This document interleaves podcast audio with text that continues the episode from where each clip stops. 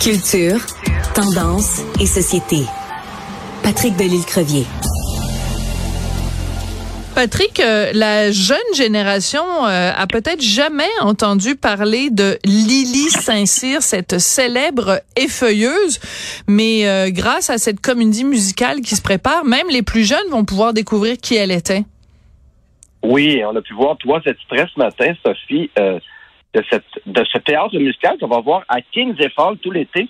Mais là, je rassure les gens qui sont un peu loin de Kings Fall, il y a beaucoup de chances de ce, ce spectacle se promène ensuite après.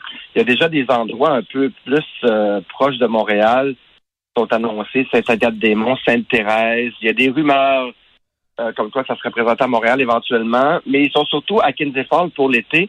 Et ce qu'on a vu ce matin, Sophie, euh, c'est un texte de Mélissa Cardona, c'est de la musique de Kevin Hull, une mise en scène de Benoît Landry. On est, on est un peu en business. Euh, Kevin Hull qui écrit euh, étonnamment ce matin. Je vais te faire entendre d'abord, euh, avant qu'on aille plus loin, l'auteur qui nous explique un peu ce, projet-là. Et après ça, tu vas entendre quelques extraits musicaux de ça. Et après ça, on s'en jase. Montréal a échappé à la prohibition. Elle s'est forgée sur un article à un moment donné qui disait Lily Saint-Cyr, est-ce que c'était la première Kim Kardashian? Elle était avant-gardiste pour plein de raisons, une des premières femmes qui portait le pantalon, mais aussi qui se dénudait au complet. Donc, elle avait comme ça là, des, pôles complètement contraires. Ça m'a fasciné ça. Marilyn Monroe a engagé Lily Saint-Cyr pour apprendre toute sa gestuelle dans la séduction. C'est Lily Saint-Cyr qui a montré ça à Marilyn Monroe. C'est vraiment le vice. Alors c'est vraiment euh, oui c'est ça. Donc c'était une effeuilleuse euh, qu'on appelait ça comme ça à l'époque là. Elle avait comme un costume à plumes puis à un moment donné elle enlevait les plumes puis elle enlevait les plumes jusqu'à temps qu'elle soit complètement déplumée comme on dit. Et euh, mais c'était un personnage mythique. Moi quand j'ai écrit la biographie de Jean-Pierre Ferland Jean-Pierre me racontait à quel point Lily Saint-Cyr c'est comme il lui mettait des étoiles dans les dans les yeux là. Ouais ça devait être un, tout un personnage et c'est drôle, Sophie, parce que je lisais ce matin, elle a publié ses mémoires et elles ont été publiées chez Québécois. Ah! Donc, je vais aller creuser ça après notre, notre, chronique ensemble. Je, serais bien curieux de lire les mémoires. Parce qu'il faut dire, c'est une Américaine euh, qui est tombée en amour avec Montréal et qui s'y est euh, installée sur scène et qui était ici euh, plus souvent qu'à son tour et qui a adopté Montréal. Et c'était une véritable amoureuse de Montréal et elle a publié ses mémoires en 1982. Quand même. Hein? Montréal n'a que des loges pour se Elle est décédée, la dame, euh, en 1999, mais euh, elle, a, elle a marqué un peu son époque. On fait même allusion à, cette grande dame dans le film euh, Rocky Horror Picture Show. Le titre m'était disparu ah, dans les mois. Et donc, euh, et, et, donc, euh, elle a été marquante et tout. Et c'est un peu sur l'univers qu'on on explore dans ce spectacle-là. Et honnêtement, Sophie, la musique, euh, ça promet. Euh, c'est euh, Marie-Pierre Labrec, qui est une jeune femme qu'on a vu beaucoup au théâtre, qui en est à son premier rôle, premier, comme elle dit, son premier lead du genre. Et donc, elle est excellente dans dans la peau de, de Lily Saint-Cyr et elle est entourée de Mathilde Dénommé, Luno Zucchini qu'on a pu découvrir dans le cadre ah de Star Academy, Kathleen Fortin, Roger Larue, Stéphane Brulotte. Et donc, ça promet, Sophie, pour découvrir qui était cette fameuse Lily Saint-Cyr. Eh ben, donc, euh, ben écoute, moi j'ai j'ai très hâte d'aller voir ça. Il y a, euh, tu voulais nous parler aussi du grand spectacle de la fête euh, nationale. Oui. Donc, Hier, Sophie, on dévoilait qui faisait partie de, de, notre grand spectacle de la fête nationale à Montréal, qui dont le retourne au parc Maisonneuve cette année.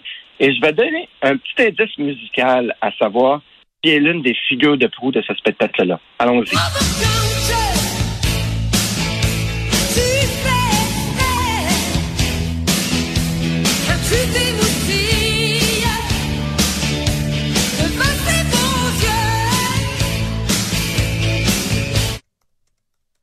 Bon, ben on reconnaît évidemment notre Marjo nationale, toujours provocante. Euh, tu as fait une petite, une, petite entrevue également avec Marjo à ce sujet-là? Oui, et Marjo nous disait un peu, voilà ce qu'elle à sur ça. À quoi on doit s'attendre de ce spectacle-là, Sophie? Ah, cette année, ben, ça, je pense que ça va être particulier, parce que là, on commence à avoir un nouveau Québec, là, euh, vraiment multi, euh, ouais. hein, multinational, c'est comme ça qu'on dirait ça. Ouais. Euh, ben, de jouer pour... En plus, c'est très familial, hein, c'est une fête, euh, Ouais. fête du Québec, bien oui, bien sûr, mais ça ramasse euh, ben, tous ceux qui veulent venir fêter puis voir à quoi ressemble le Québec. C'est des fêtards, le Québec, hein. ça, ça fête fort. Fait que ça va être ça, on va donner du mieux qu'on peut, euh, toute la gang ensemble. Puis moi, ce que j'aime le plus là-dedans, c'est qu'à chaque fois que je le fais, soit Québec, soit Montréal, soit en région, c'est que c'est jamais le même monde qui est autour de nous autres. Apprendre à, à partager.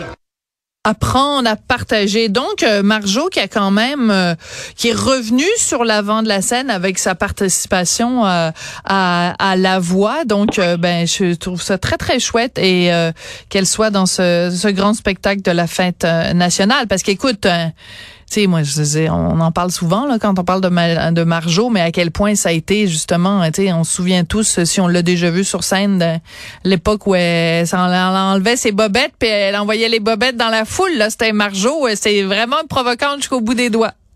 Ouais, elle est un peu plus sage, je la connais bien, mais disons que ça sera pas plate non plus. Il faut dire aussi qu'elle est au Francophonie le 9 juin en spectacle solo. Et sur ce cette scène-là euh, de la Saint-Jean-Baptiste, parce qu'il faut rappeler que cette année, Sophie, c'est le 75e anniversaire de notre beau drapeau Fleur de Lysée. Alors, on va célébrer ça en grand encore plus. J'espère. Elle, d'abord, c'est Pierre Yvelard qui anime pour une deuxième année consécutive. Elle est entourée de Garou, d'Isabelle Boulay, Mélissa Bédard, Fouki, JJ, Lydia Kipinski, le petit Béliveau, Soulvia, Chuck Pienne Picard et Justin Boulet qui va venir chanter quelques chansons de son mythique père, Jerry Boulet. Ah, le fils Ah, de Jerry, voilà. ben oui, ben oui, ben oui. Ouais. Alors, je suis contente que tu dises qu'on va bien célébrer le drapeau parce qu'on se rappelle tous de l'année honteuse, honteuse, honteuse, honteuse, où on a célébré la fête nationale du Québec sans qu'il y ait un seul drapeau. Ouais. Euh, C'était euh, vraiment pas, pas, pas drôle. Puis, euh, est-ce que c'est la même année où Émile Bilodeau était monté sur scène avec son macaron anti-loi 21? Euh, Il me semble, mais Ouais. je pourrais pas. Anus, anus horribilis, euh, on pourrait dire. Bon, bah, 2023 ne sera pas un anus horribilis. Euh, quand je dis anus, là, c'est c'est le mot latin pour l'année, là. Deux N. Anus. Euh, C'est c'est peut-être une année de cul quand même, là, mais c'est pas anus, c'est anus horribilis. Bon, Euh, au moins j'ai réussi à te faire rire. Hey, merci beaucoup, Patrick. À la prochaine. À bientôt, Sophie. Bye bye.